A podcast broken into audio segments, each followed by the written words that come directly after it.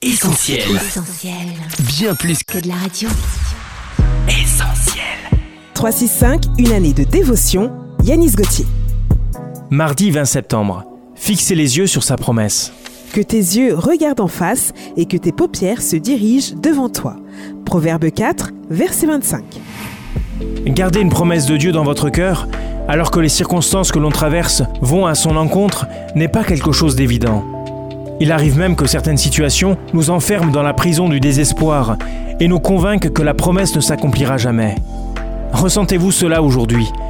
Libérez-vous de ce sentiment et continuez à espérer, à vous attendre à Dieu, parce qu'il est fidèle et qu'il accomplit toujours ce qu'il dit. Alors fixez les yeux sur lui.